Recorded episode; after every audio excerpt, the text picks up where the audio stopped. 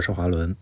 嗯，欢迎回到黑加仑。虽然最近几周这个我自己的更新频率出了很大的问题，所以我觉得这个节目看起来已经连续三周只有黑，没有白，也没有轮。嗯，对，就是这就是我讲笑话的程度了。所以如果你是冲着小黑来的，你就只能忍受一下。嗯，我。最我今天想分享的是一个骑，是关于骑车这件事。那，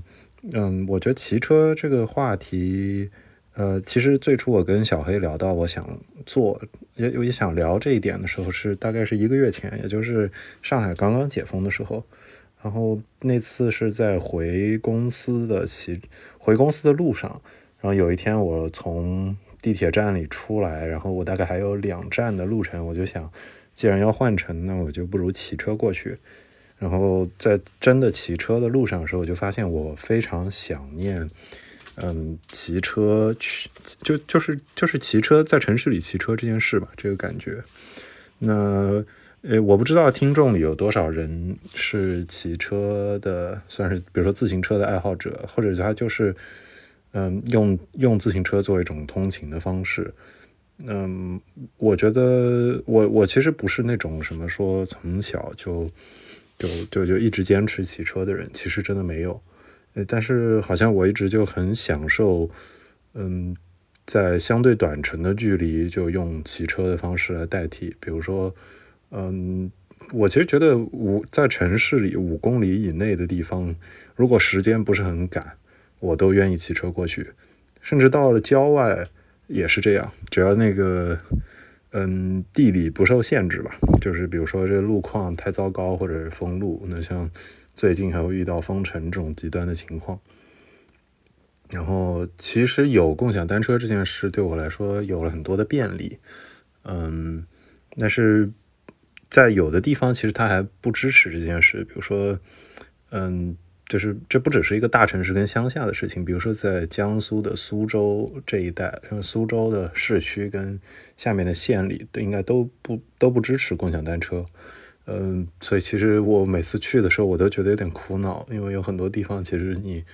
嗯，如果可以骑到哪儿，然后不去考虑这件事的话，也也是一种别样的这种旅行的方式吧，对，嗯，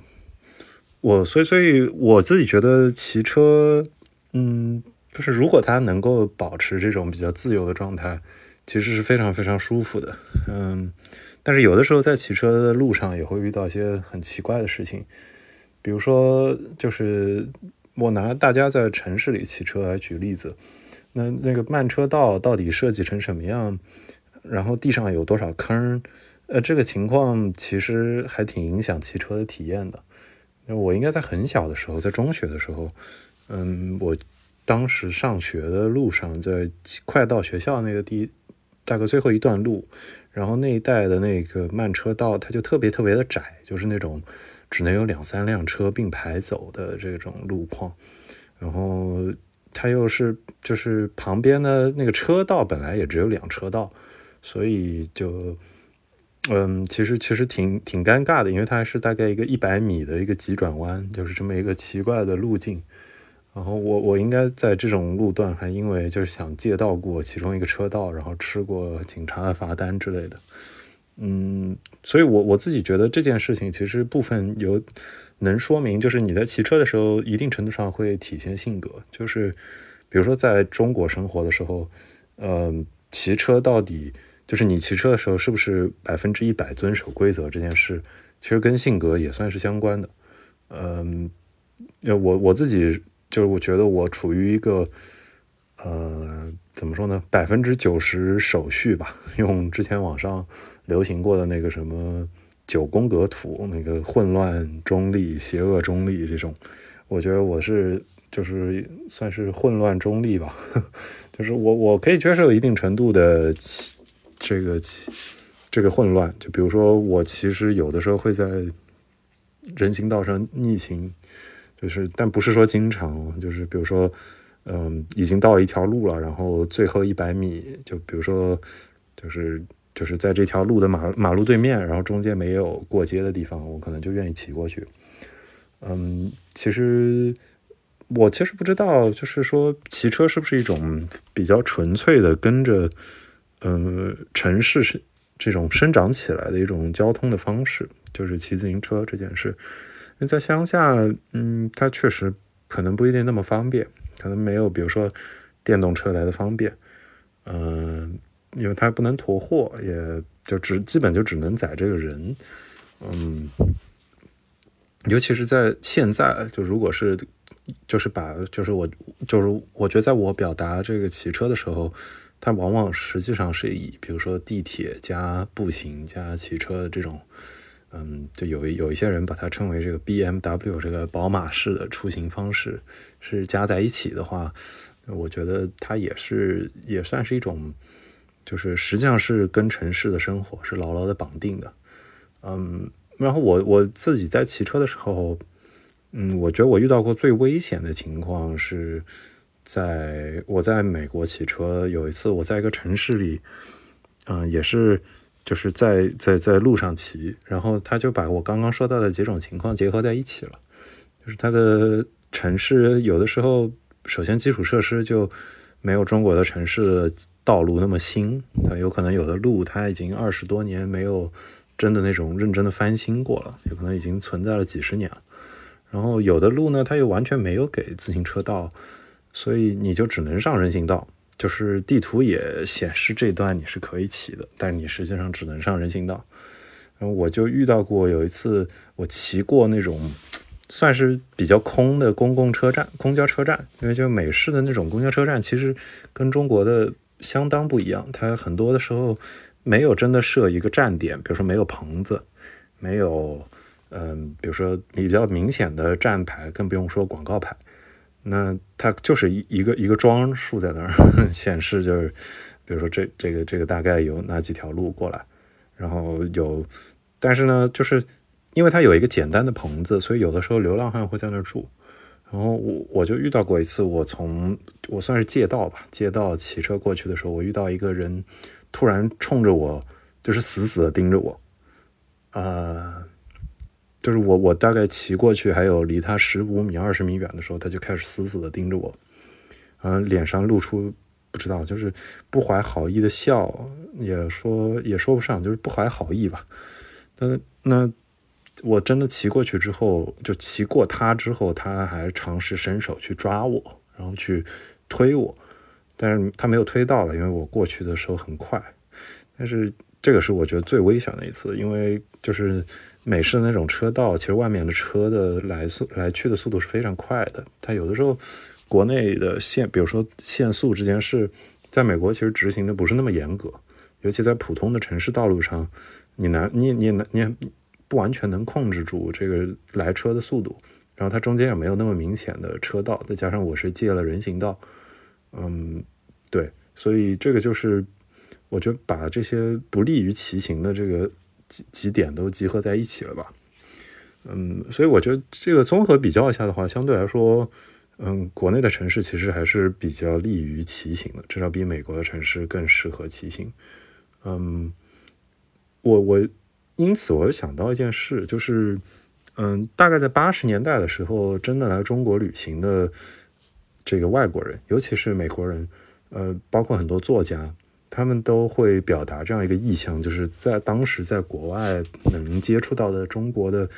图像跟视频里，大家印象里中国的城市里都有上百万人的骑人骑自行车，然后骑自行车通勤是一种非常常见的通勤的方式，因为大家也没有汽车嘛，或者就是借公共车。嗯，所以我就我有时候会去想。嗯，可能对于我的长辈，或者是对我们的长辈来说，呃，他们骑车是是一件完全不一样的事情。就是首先就是自行车这件事对他们来说是一个大件。那有的家庭可能你骑它的时候你是很开心的，因为你意味着家里的物质条件可以负担这个自行车。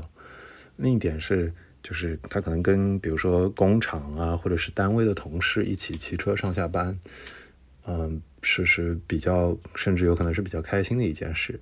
那甚至有可能他会是以那种，呃，比较甜蜜的校园爱情，或者是同事之间的这种恋情的形式出现。就比如说，嗯，这个这个情人载着他的这个心仪的对象，啊，或者是陪他一起放学，就回到了一种比较纯真的这个这个时代吧。嗯，这可能是一种比较浪漫化的想象啊，但是我对于骑车这件事，总的来说都有比较好的印象。那我觉得它对我来说是，嗯，其实在上海封城隔离的时候，呃，我我会忘记它，但是我真的又又重新得到骑车的这件事之后，呃，我又很想，我又我我又发现我真我是如此的想念它，我就我我。第一天，其实我觉得怎么说呢？我是一个不太流露表情的人，但是我觉得，嗯，就我骑上它，然后快骑了一公里之后，我在乘，就比如说你把那个踏板往前一蹬，你就让那个车滑，就是周围没有人也没有车的时候，就心里会有那种想哭的感觉，就是就是有这种心流涌上心头吧，嗯。对，所以我想这个就是可能可惜又没有什么文采，但我觉得骑行真的像一首赞美诗一样。嗯，然后我觉得最后我我也想推荐一个就比较有意思的频道，呃，就是他现在在哔哩哔哩上不传视频了，但是以前有人搬运过，主要在这个 YouTube 上，是一个英国人，他是骑的也不是两轮的自行车，是独轮车，然后环游世界。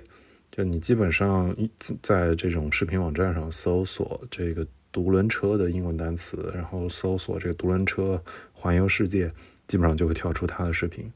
那我最初看到他的视频是在 B 站上看到有人传了，比如说他骑车在中国境内的视频，他是从呃新疆，然后骑到云南，再入境呃越南还是缅甸，有点记不清楚了。嗯，就就是斜插了一个路线，然后因为他骑的是独轮车，在中国的路上又非常的罕见，就是他真的会骑独轮车穿山洞，因为这就是他设计好的路线嘛。